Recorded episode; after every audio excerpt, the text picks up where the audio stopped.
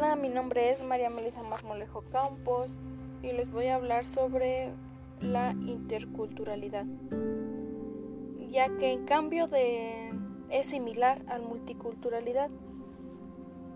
en su idea de que la integración cultural debe darse en términos de iguales sin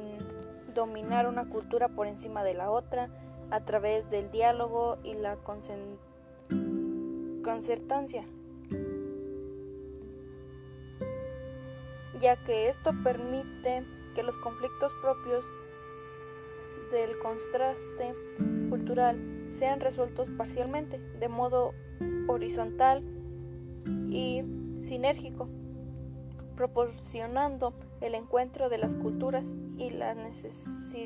necesaria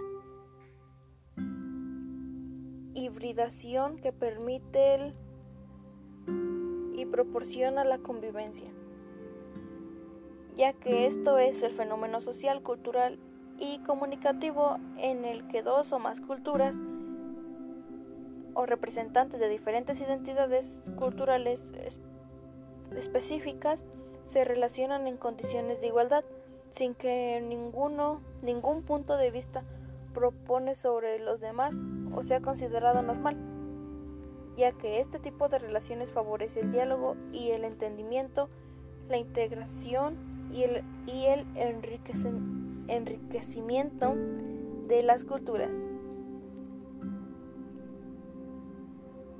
Eh, los principios de interculturalidad eh, puede ser que la cultura se enriquece por el contacto con otras, las mayores manifestaciones de riqueza y, y variedad cultural están asociadas a la migración, la integración, la hibridación y el mestizaje. Y la importancia de esta es vital en tiempos de masiva migración y